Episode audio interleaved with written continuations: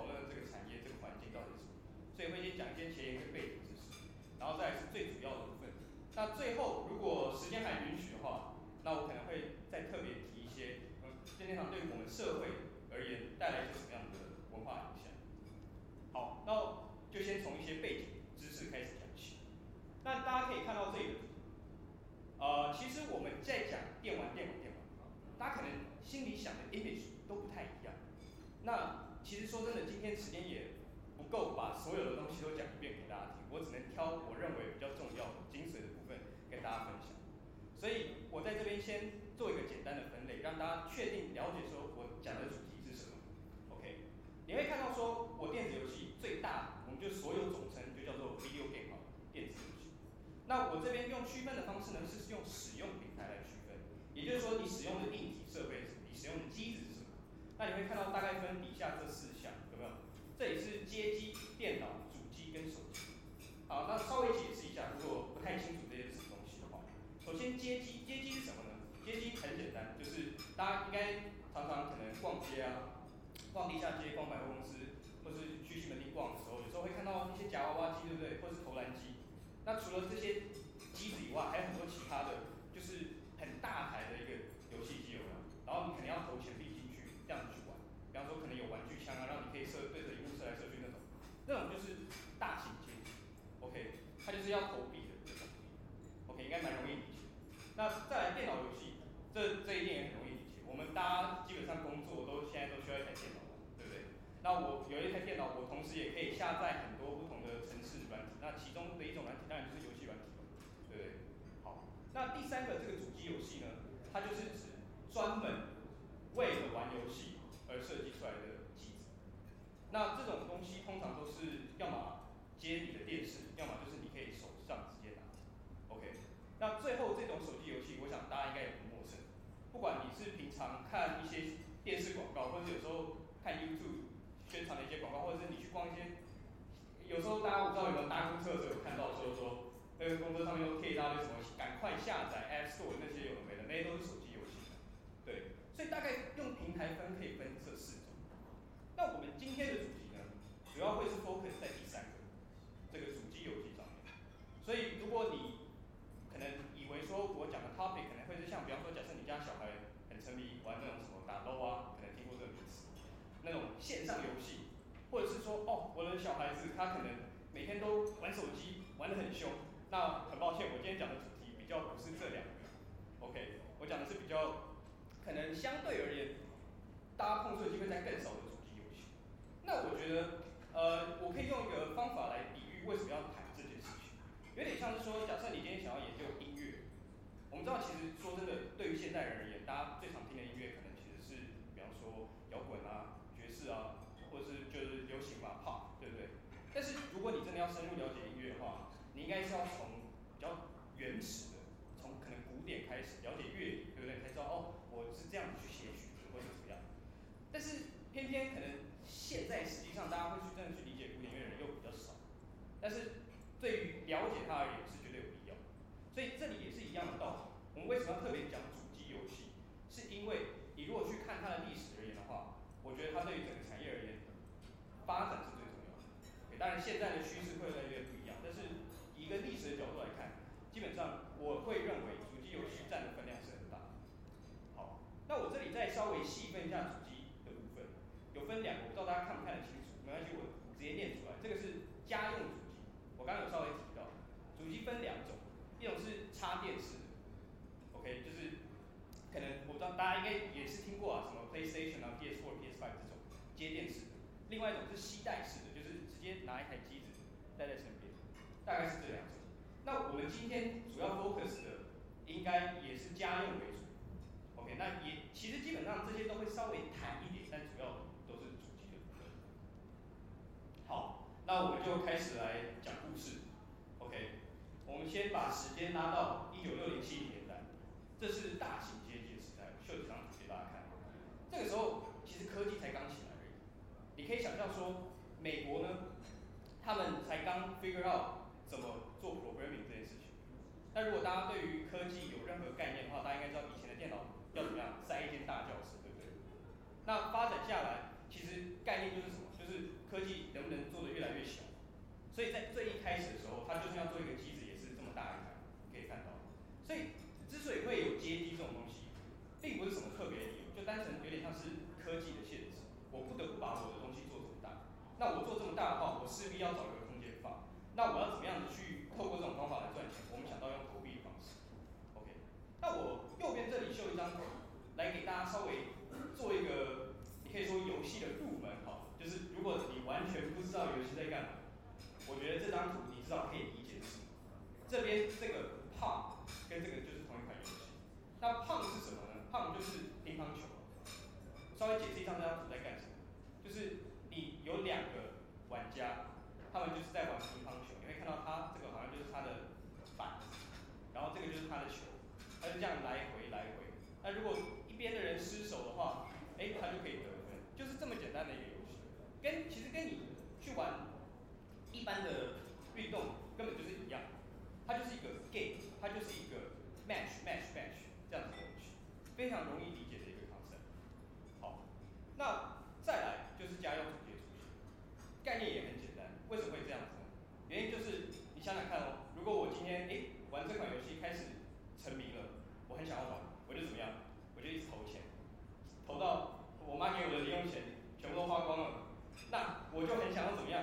我想说，比方说我想要得更高分啊。我想要突破自我啊，对不对？但是我要怎么练习呢？我总不能每天下下课都一直跑游乐场，这样子好像太没效率了，对不对？所以大家就会想说，有没有一个方法可以把游戏带回家玩？哎，所以家用主机就出来了，也是一九七零年代。你看到我这边画的这个画面，同样的还是胖，对不对？乒乓球，只不过怎么样？我看到哎，妈妈跟小孩两个人一起在家里的电视上面玩，OK。所以这边秀一张主机的照片，然后再告诉你说，哎，家用主机出现，这是科技的进步这样子。好，那接着一样，就是从一九七零到一九八零初期的时候呢，因为家用主机开始出来，那这是一个很新兴的市场，OK，没有人做过这样的事情，所以肯定就会有非常非常多的竞争者。你就会看到说，哎，我们这里 oversaturation of console，非常非常多的主机都相继出现。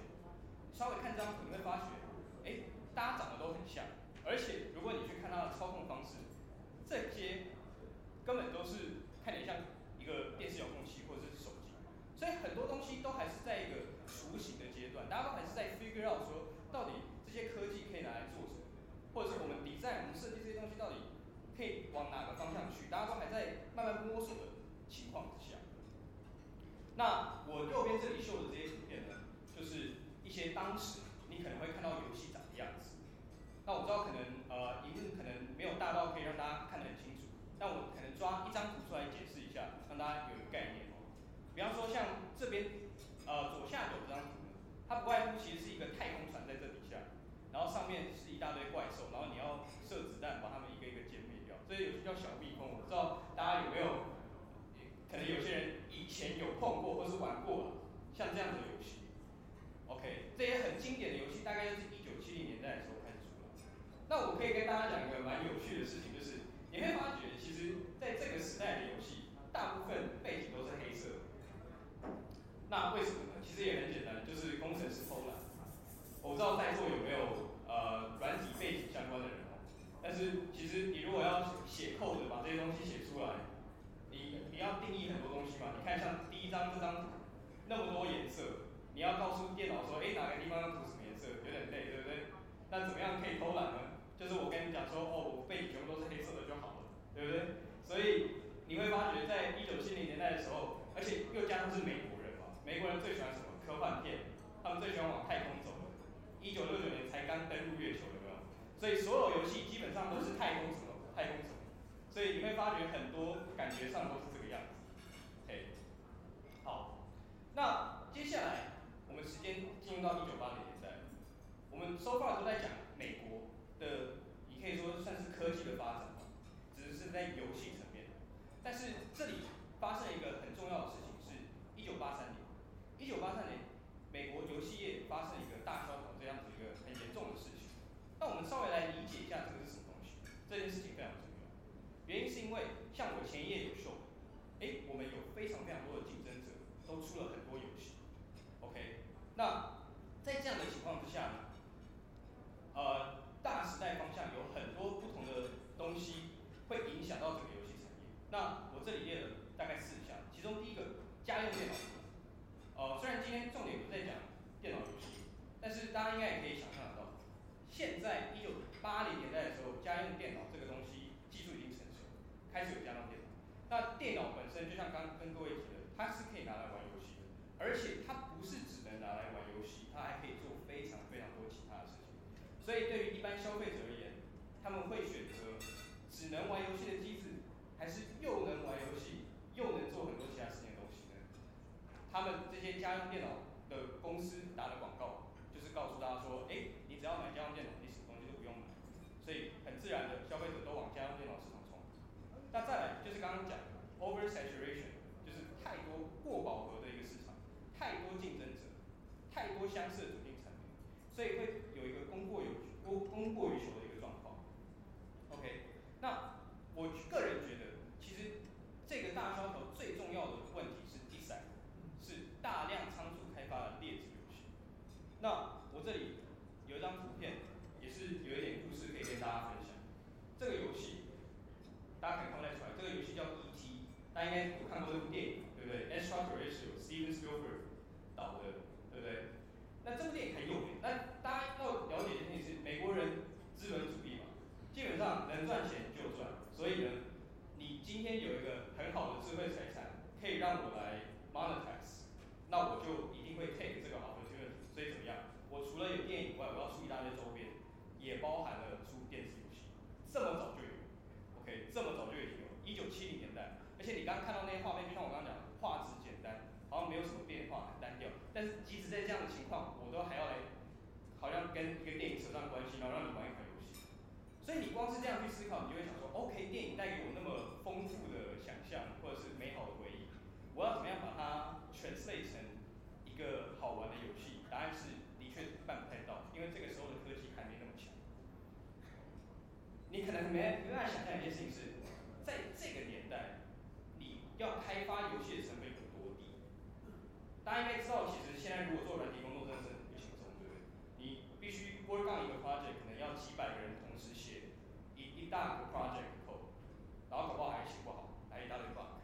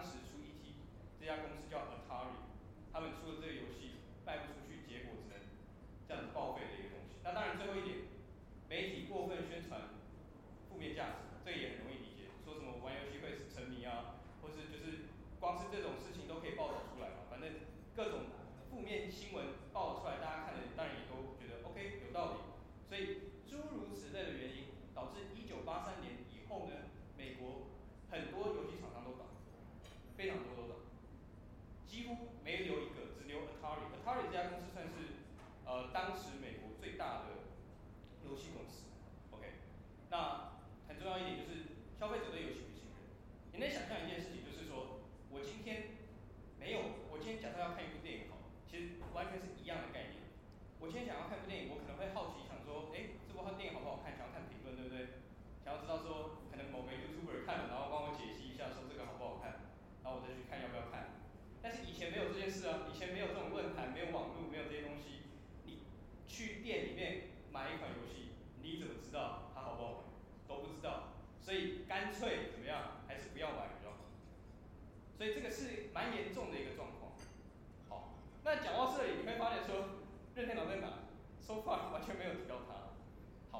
这都算是背景故事。因为我们要了解任天堂的崛起的话，我们必须要先知道美国有这么多严重的事情发生在一九八零年代的时候，我们再来了解任天堂它是怎么起来的。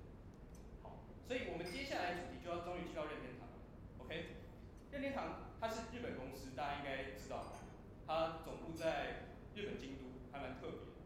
好，那任天堂其实很老很老的公司，大概一八八九年就成立。大家有人知道一八八九年八八九年有多老，你可能没办法想象。一八八九年的时候，埃菲尔铁塔才刚盖好，你能想象吗？可以，就是这么老。当然了，任天堂虽然那么早就有，但是并不代表说那个时候就开始做游戏，游戏也是至少要等到科技都出来。所以其实任天堂早期是做玩具的，它是做一大堆那种 toy，之后才转战电子游戏。OK，那你就会看到大概在一九八零年代这个时候，一九八三年以前，任天堂想要 follow 美国的 foodstake，他想要做自己的游戏。其实这个东西如果大家对于科技业有一些概念的话，应该会知道。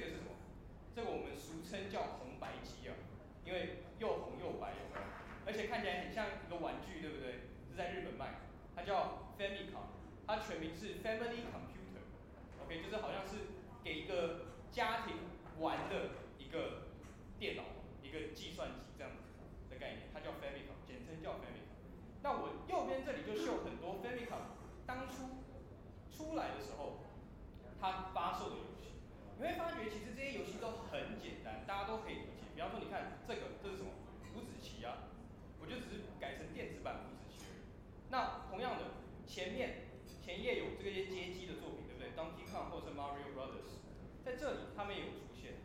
呃，可能看不太清楚，但是它有在里面，好像是哪一张图片，我现在有点看不太清楚。哦，这个好像是 Mario Brothers，反正有在里面哦，有这里这有当时看，就是他也把街机的游戏放到家用主机，就像我刚刚跟你们讲的，哦，我很想要把我原本在街机里面玩的东西放到家机里面，大概是这样。所以你会发觉一开始做游戏都很简单，都是三五分钟就可以玩完的东西。好，那我这边先做一个小结，这算是。都是背景知识。如果大家有点搞不清楚、忘记的话，没关系，我这里做了个重点整理。一九八三年非常重要一年，因为它代表美国产业衰败跟日本产业兴起。OK，那我就不再多赘述了，就是做做一个小结这样。好，那我们接下来要讲到重点，整个 bulk 的内容是这些。你会看到这里其实细分很多项，这些每一项都是任天堂。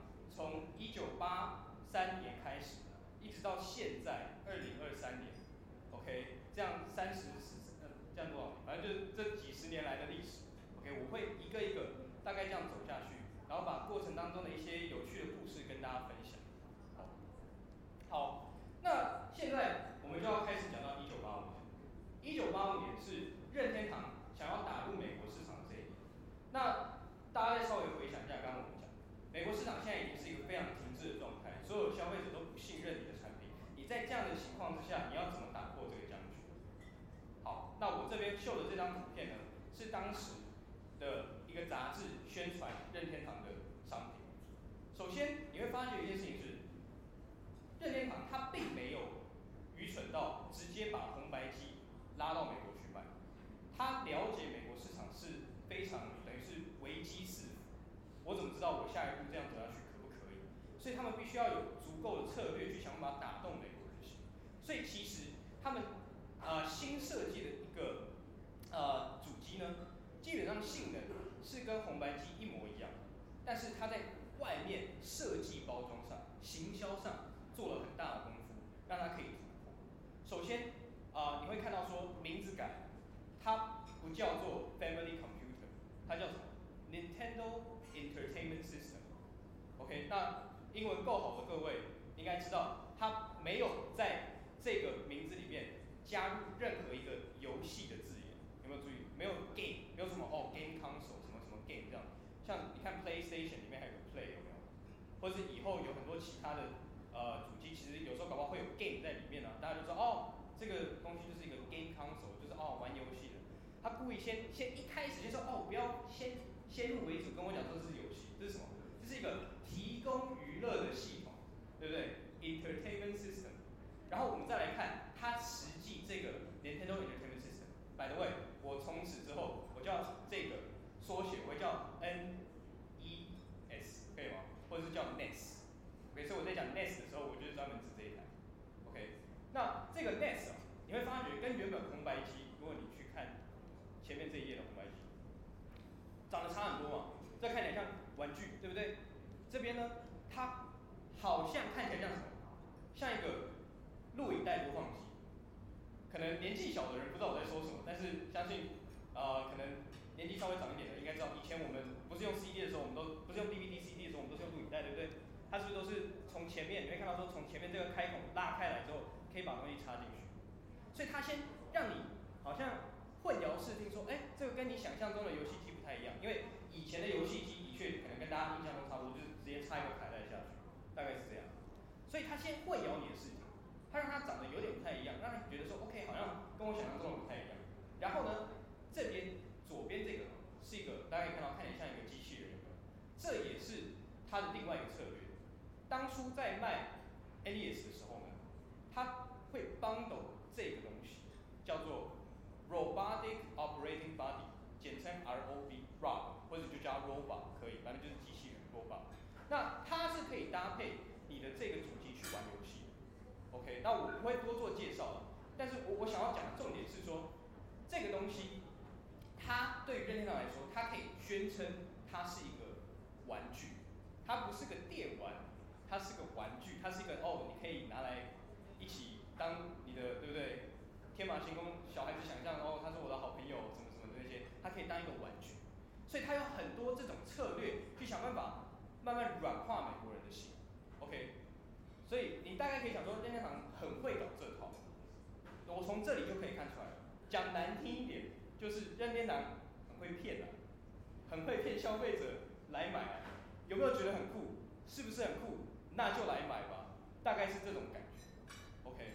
包含这玩具枪也是，都是要让大家觉得说，OK，这跟你想象中的游戏机不一样，它也可以拿来当玩具这样子。这我会说是他们打入美国市场的短期策略，要先打动人心。但是你要能够长久，你势必还是要有真实力、真底子。所以我们看下一页，任天堂游戏革命，它革命什么？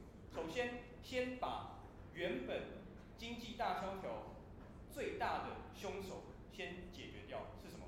劣质游戏的问题。所以任天堂从这里开始，他会发明这个 Official Nintendo Seal of Quality，什么东西呢？也就是说，从现在开始，如果你要在任天堂卖的主机上面出游戏的话，你必须要先给任天堂审查。任天堂看了你游戏说，哦，你出的游戏不错，然后给你这个印章之后。你才可以发行，否则没有这个章的话，某种程度上就好像是类似 illegal 非法的，在我的主机上面卖游戏。所以任天堂透过这一招，它能够让消费者确保说，你玩的游戏是高品质游戏，你玩的东西是 OK 的，我们任天堂保证 OK。那我想要作为任天堂游戏的 quality 保证最大最大最好的例子。莫过于一九八五年贩售的非常重要、影响整个游戏界的 Super Mario Brothers。我相信大家对于马里奥一定不陌生。前面街机已经有看到他了，对不对？但是那个时候他还算是一个角色雏形，他只是一个小人物而已。但是从这款游戏开始，他才真的变成一个大人物，变成家喻户晓的，没有一个人不认识。OK，那我这里有放一个影片，我简单的播一下。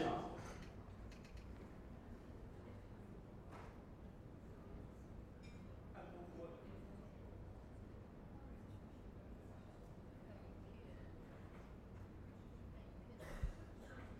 好吧，可能播不了，但没关系。那个你想说让大家感受一下，可能 Mario 它的魅力，但是如果大家对这个有兴趣的话。你们也可以上网去看，OK，上网去看，它大概是什么样的电影。我相信大家应该听过嘛，对不对？马里奥的音乐是什么？噔噔噔噔噔噔，大概就是这样，OK，大家应该都知道，好不好？这款游戏一九八五年出的，然后其实我刚刚讲的那个 Nintendo Seal of Quality 有没有？它这里可能印的不太清楚，可是就放在这里，就摆在这里，它只是黑色的背景，所以大家可能看不太清楚。可它这里就有盖这个章，你就知道 OK，这是一个高品质的游戏，没有什么问题。好，那我先跳到下一页。好，那我这边呢、啊，我今天还有另外一个目的，就是除了让大家了解这些历史之外，你也可以说我来推坑的，我来让大家认识多一点游戏的系列。那你们可以不用去玩，没有关系，没有说一定要怎么样。但这个概念有点像是说，哎、欸，你可能这么多电影都没看过，但你至少知道哪些电影是是巨作嘛，或是哦，大家都普遍认为非常好。所以一样的道理，我在这里也是想要让大家认识一些比较有名的系列，并且让你知道说为什么它在游戏史上面带来很大的影响。那我们把时间再往后推一点，到一九八六，我这里举了两个游戏的例子。首先是左边的这个，这个我不知道大家看不看得到这张图。我们先看这个是美国跟日本的 box，长得不太一样。那这个游戏叫什么呢？叫《萨尔达传说》，不知道有没有听过？没有的话没关系，今天你可以好好认识。The Legend of Zelda。那我们先看这里的图片，你会看到他看起来是什么？是一个看起来像彼得潘的人，OK？他戴着一个绿色帽子，然后手持着剑跟盾牌。所以大概可以想象一下，这个游戏就是？一个冒险游戏。你当一个勇者，然后要去救公主，然后你在过程当中会跟很多怪物厮杀，这样子。你要想，我们从一开始救女朋友，哦不对，更早以前是？胖乒乓球有没有？我们现在已经进步到可以讲一个故事了。而且这个故事还有点复杂，是哦，我必须要救公主，但是过程当中我会遇到一大怪兽，然后我肯定要跑很多不同的地方，我的世界观很大，有没有？它变成一个冒险的世界，它变成是一个体验，而不是只是单纯一个游戏而已。所以你会看到我这里放的这张图片呢，我们有主角，OK，他拿了一个盾牌，他也有剑，然后身边都是危机四伏，有没有？然后他可以怎么样？进到洞窟它，可以往左往右走，往下走，然后去探索它身处的。这整个 scale 跟以前比是完全不一样，它已经变成有故事、有叙事在里面，它是一个体验。好，那右边这里呢，这个就是科幻类的。你可以看到我们这里这个游戏叫 Metroid，Metroid，OK，就是一个名字而已，没有什么实际的名字，它就是游戏的名字叫 Metroid，没有什么特别的意思，就把它当做人名来记就好。那你会发觉说，这很像什么？我不知道大家有没有看什么 Disney Plus 上面的星际大战。但有点像那种感觉，你有没有去看那个什么《Mandalorian》曼德洛人？他是不是全身穿盔甲，然后是个赏金猎人？有没有？很酷，对不对？那这也是一样的道理，你扮演一个银河的赏金猎人，要去一样去去做做掉邪恶势力，然后从左走到右这样子。所以你会发觉说，任天堂它其实在这个时候，它了不起的地方是，它不仅可以透过短期策略去。破人性，同时他也知道他要玩长期游戏是什么东西，他知道说我要做的是 high quality 的游戏，我才能够吸引消费者。所以这些游戏都是任天堂自己做，他们自己里面的 R N D team 去做的游戏，三款都是哦。我收到奖的所有都是他们做的。好，好，那这个就是大概讲完第三世代游戏主。那我在讲。游戏主机世代的时候，其实意思就是说，我们的硬体会不断的升级。那刚刚的红白机跟 NES 呢，他们其实都是刚好处于第三世代的游戏主机。OK，那数字不是很重要，你只要知道我们原本在一个世代就好。那现在到下一个世代，第四世代呢，势必科技会更进步。那第四世代的特征是什么？就是任天堂第三世代有点像是很多人啊，很多任天堂粉，其实包含我。对不对，我也是，不然我来讲这个干什么？呃，我我我们都会说，任天堂其实在第三世代的时候，等于是拯救了整个游戏产业。因为如果没有它出现的话，没有人知道游戏产业会往哪个方向发展，搞不好就挂掉了也不一定。当然了，搞不好其他公司会 take 这个这个角色，但是其实我们不是很确定。OK，那那也反过来讲，就是说，因为任天堂有点像是扮演救世主的角色，所以其实它周边的厂商根本没有什么 power，可以理解吗？它的市场占有率是非常非常高的。你如果去问美国人，很多美国妈妈都搞不清楚游戏主机，他们都会说：“哦，你玩的那个是不是 Nintendo？” 因为在他们的脑袋里面，甚至到现在还是，他们不知道还有其他的厂商，他们只知道哦，一个游戏主机就应该叫 Nintendo，因为 Nintendo 就是，有点像是我们。用搜寻引擎，我会说什么？我们 Google 一下，对不对？在游戏产业是哦，我们玩的都叫 Nintendo，所以它的影响力是有的，OK。但是到了第四世代，终于它的很多竞争对手又相继的回来了。那你要怎么样在一个原本市场已经被某一个人 dominate 的状态下，把它抢过来呢？很简单，就是怎么样科技的进步，就是你瞬间秀给消费者看，说我有个性能更好的主机，我玩的游戏比以前长得更疯狂。更升级，更多有趣的东西可以让大家看。所以我们来看任天堂的 rival，它的竞争对手是谁？Sega，Sega。有没有注意到这里的画面跟前面的比，明显升级非常非常多。你看它使用的颜色，对不对？后面还有海，还有这些树，还有这些东西，非常 detail，有没有？然后你再看哦，我这里秀的这个游戏是 Sega 的《音速》，我不知道大家知不知道谁是音速小子？OK，那呃。如果要稍微让大家认识一下的话，《音速小子》他是之前才出过一部电影，而且还是第二集，真人演，我不知道大家知不知道？不知道的话可以去上网查一下。他其实到现在都还活得不错，OK，他一直都在。好，所以你看到 Sega 出了这样的一个东西，他想要跟谁对抗？肯定是跟马里奥对抗哦，因为马里奥也是这样从左跳到右，但是我这里画风啊什么的，音乐啊什么，很很明显，所有性能都比任天堂好，就是为了要抢它的市场。所以任天堂当然也不甘示弱，他就怎么样？反过来，我出一个新的主机，Super Nintendo。我们前一个主机是叫 Nintendo Entertainment System 嘛，NES，NES。那我只要在前面再冠一个名，Super，就代表怎么样？我把它升级了。原本的 Nintendo 呢，它是八位元的主机。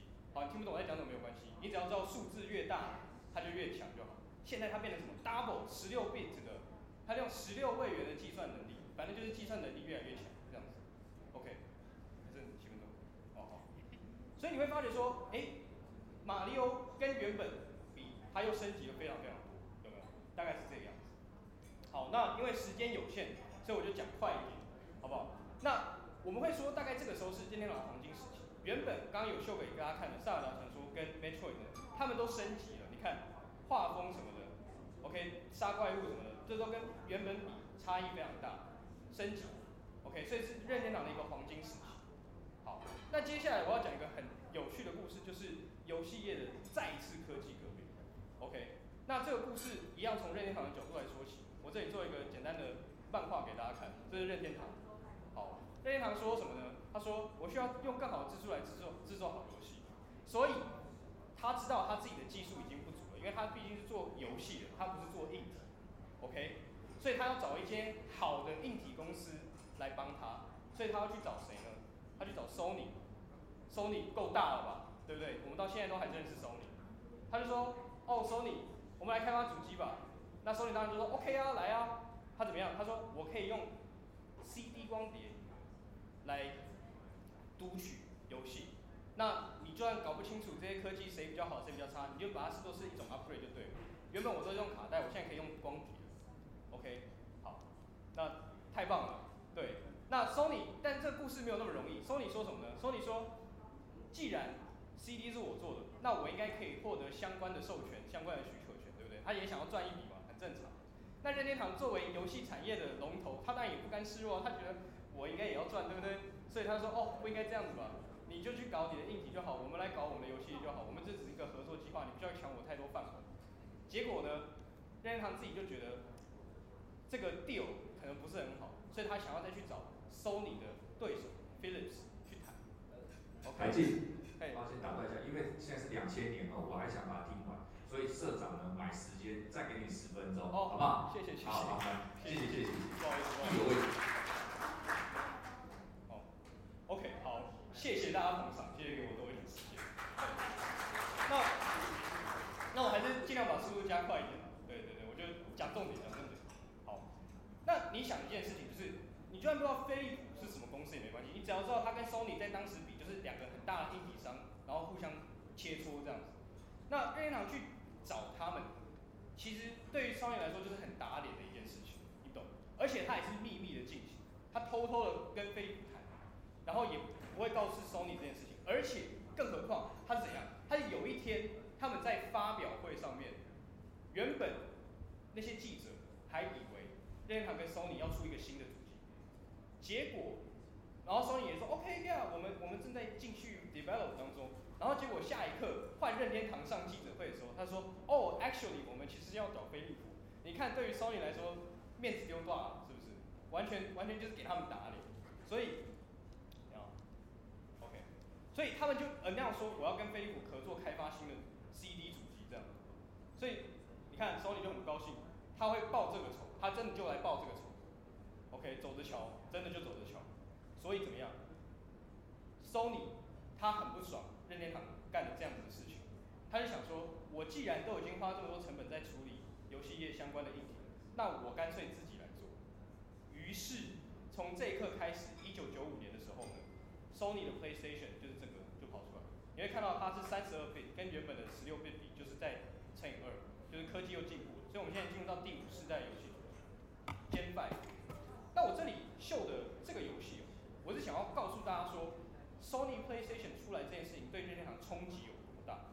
因为光是科技本身都不在话下，但你如果还记得第四世代我们讲的时候，任天堂其实是守得住。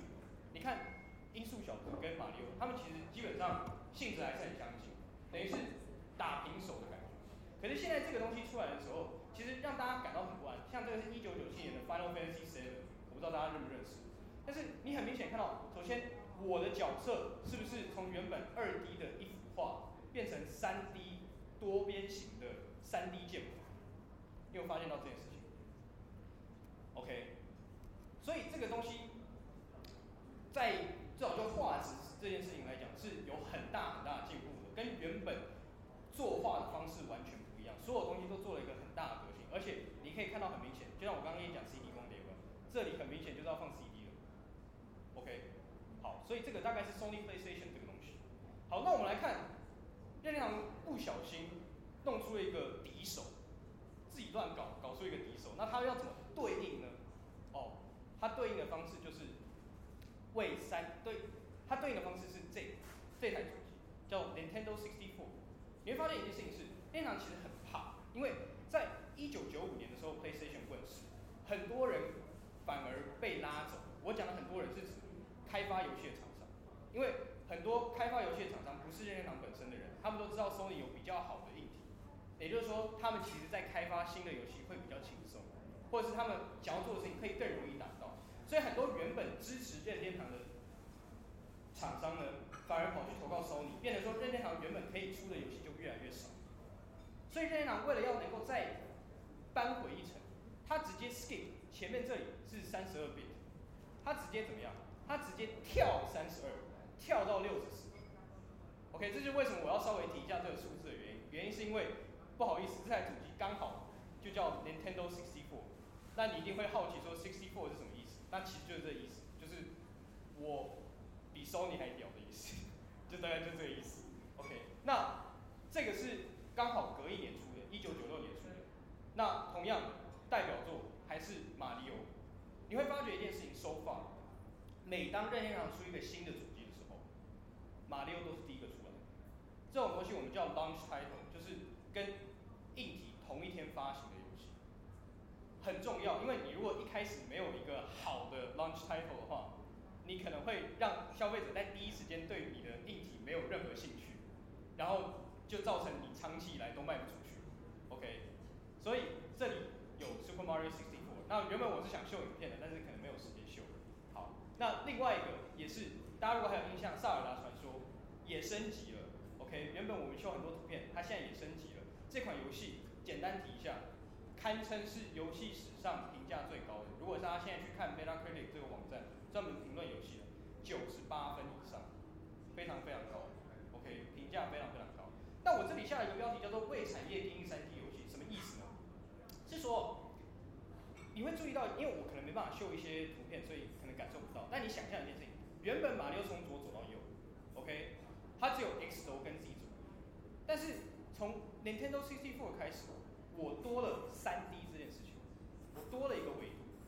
也就是说，我原本马里奥从左跳到右，他要越过这些人的时候，他可以跳。但是现在我多了一个维度，我多了一个 Y 轴之后，其实我可以用绕的，我干嘛用跳？也就是说，原本游戏的规则。不适用，你必须要重新去定义你的游戏要怎么玩才会有趣。很多东西大家都搞不清楚到底要怎么，所以其实，在一九九五到二零零零这个年代，我们叫做一个三 D 革命的时代，它是一个很痛苦的时代，因为很多系列老系列那种都是二 D 的，OK，都是二 D 的，他们都在思考说我要怎么变三 D，然后还有好的游戏性。那任天堂等于是率先所有人说，This is how you do it，这是你变 3D 的方法。所以其实从马里奥64到萨达传说时之底这两款游戏，它等于是定义了 3D 跳跃式游戏、3D 跳跃式平台游戏跟 3D 冒险游戏，现在最夯的都是什么那种冒险游戏，到底要怎么玩？OK，这是从它定义，很多人都是从这里抓蓝图出来。好，那我们终于进到两千年以后，这个是任天堂的黑暗时期，为什么呢？我们要先认识一下任天堂这个时候它的竞争对手有谁。首先，Sega 这个第四世代出来的嘛，音速小子，OK，他还在，只是可能前面没有没有特别提，但 Sega 还在。哎，又多了一个人，Sony，对不对？而且这是 P S 五，P S 五不是只有这些人哦，再一个 Microsoft，Xbox，OK，现在竞争对手又多了一个。那如果大家有有概念的话，搞不好很多家里都还有一台 P S 五因为 P S 五到今天仍然是全世界销售量最多的游戏主机，到今天还是，到今天还是，OK，没有人可以打打赢他。所以你看，你遇到对手是这样的王者，你怎么可能打得赢？In fact，对于 Sega 而言，他就是打不赢。所以在这个情况之下，Sega 他宣布说，他要退出游戏主机市场。OK，他要退出，但是它不是就不做游戏，而是他转软体，专攻软体，他不再做硬体，因为打不赢嘛。Sony 是很大的硬体，那你看现在 Microsoft 看到 Sony 也这么赚，他也想要来弄一下。虽然他是好像是软体为主，但他也是有一些硬体设备啊，所以他就忍痛进来，他先赤字没有关系，但是我先打进来，看我能不能未来可以翻回来。OK，所以你的竞争对手大概是这个样子，你要怎么办呢？我们来看，任天堂出了一个这个叫 Nintendo GameCube。OK，那如果你发了我刚刚的逻辑，你应该会想说，我是不是要有一个同样具有代表性的马里奥的作品来？象征新时代的开始，嘿、所以他出了什么？他出了什么？他出了路易吉啊？什么东西？他出了不是马里奥的游戏，而是马里奥的弟弟路易吉的游戏，很奇怪的一个一个一一个一个举动啊，就是大家明明都比较熟马里奥，大家明明都想要看马里奥在新的的的的世界里面这样子冒险啊怎么样？结果他居然出了一个不按理出牌，出了一个比较奇怪的东西。那你说这游戏不好吗？也不会。In retrospect，我们反过来看，其实我们会觉得这是个不错的名作。但是你要了解，对于时代背景而言，这是一个不太好的行销方式。OK，而且这个游戏很短，跟那种你要知道，其实到了这个时候，大家的胃口已经被养很大。我 3D 革命之后，我游戏时间也越来越长。原本可能三分钟可以结束游戏，我要玩到十小时以上。甚至更长，所以这游戏大概十小时结束。这个时候大家已经想要二十小时以上的游戏。如果你去看 PS2 的话，PS2 它的游戏甚至还有那种好像在看电影一样，就是它有一大堆影片啊，或者是剧情啊需要推演，那个完全比不了。那我这里下一个标题是 GameCube 是不是被时代耽误的好主机呢？因为其实，在 GameCube 上面也有非常非常多的佳作。你会看到我这里列了三个，还是我一直列的。有没有马里奥啊？还有萨尔达传说，跟 Metroid 这三个，一直以来他们还是不断的在演进。所以很多玩游戏的人回去看二零零零到二零零六这段时间，他们会觉得其实 GameCube 是很好的主机，只是它的 competition 实在是太太 fierce，而且大家那个时候想的东西都是有没有办法可以更更更更进步科技的部分，是。没时间了。好，呃，我不知道我还能讲多少，我我尽量讲快一点。呃，讲到这里，有一个概念要跟大家讲，是说，其实从现在开始，游戏产业已经不再是比游戏好不好玩，而是在比科技谁的硬体做的较好。所以你会看到，从这个时候开始，大家的眼光都在 Sony 跟 Microsoft 上，像是这个是 PS3 跟 Xbox 360。OK，那任天堂怎么办？他的方法就是打另外一个市场，叫做 Wii。OK，相信很多人家里都有一个 Wii，对不对？那你们大家为什么会买 Wii？应该就是被他骗了。我们说任天堂最会骗，他怎么骗？他说什么？这不是个游戏主机，这是个运动主机，对不对？所以就买 Wii Sports，然后你就在家那边挥来挥去，然后你就再也不玩。然后它的 V 就达成，有没有？所以你会发觉任天堂即使在这样科技的大公司压的情况下，它还是活得非常好，因为他们有脑袋，他们知道怎么行销，OK，他们知道行销方式就是我只要能够打动消费者的心，我就一直活下下，OK，所以你会看到 We，它还可以出很多配件，有没有？你看，我为了要玩一个射击游戏，我多一个这个；我为了要玩一个赛车游戏，我多一个这个；我为了要 Wii Fit，我多一个板子。其实前两个这是什么？这在卖塑胶哎，然后你就买了，而且还不便宜哎。但是你就接受，因为你觉得它设计感很好。所以任天堂了不起的地方是在它很会设计。OK，这里就秀一大堆图片，是 We 创设很多经典作，这样子。那自此以后就进入到一个三国鼎立的状态。OK，就是 PlayStation、Nintendo 跟呃 Xbox 这三个。好，那当然 Sony 跟 Microsoft 继续，这到 PS4 跟 Xbox One，他们就是一直硬体设备升级而已，就只是这样而已。那你要知道一件事情是，Wii 之后很不幸的，手机游戏取代了 Wii 的优势。什么意思？Wii 很多游戏就像我刚刚讲的 Wii Sports，对不对？你大概玩三分钟，你其实就不玩，你就只是一个噱头而已。这种东西，所谓噱头式的游戏呢，手机游戏刚好可以补足这个，有没有？你看我这里列的这些 App，搞不好在座各位都有碰过，对不对？Candy Crush、Angry Bird、Doodle Jump、Fruit Ninja，我也记得我有玩过这些游戏。OK，所以 Wii 的优势就被手机取代，也就是说，任天堂其实在下一个时候危机又来，因为它原本的优势又没了。OK，所以你看到任天堂在一二年出了一个新的主题，长得跟 Wii 超像。就是因为他们想要继续，等于是 take advantage of 懂意思？就想要让 V 的优点可以持续，结果反而是让消费者觉得说，哎，怎么我需要买一台这个？我不是有一台 Wii 了吗？我为什么还需要一台 V U？我不懂什么是 V U，OK？应该没有人有一台 V U 了，应该只有我有。好，好，那我必须说的一件事情是，虽然 V U 是一个很黑暗的事情，又再现一个黑暗事情，可是 V U 的游戏也都还是有高品质。这等下可以再做一个 number。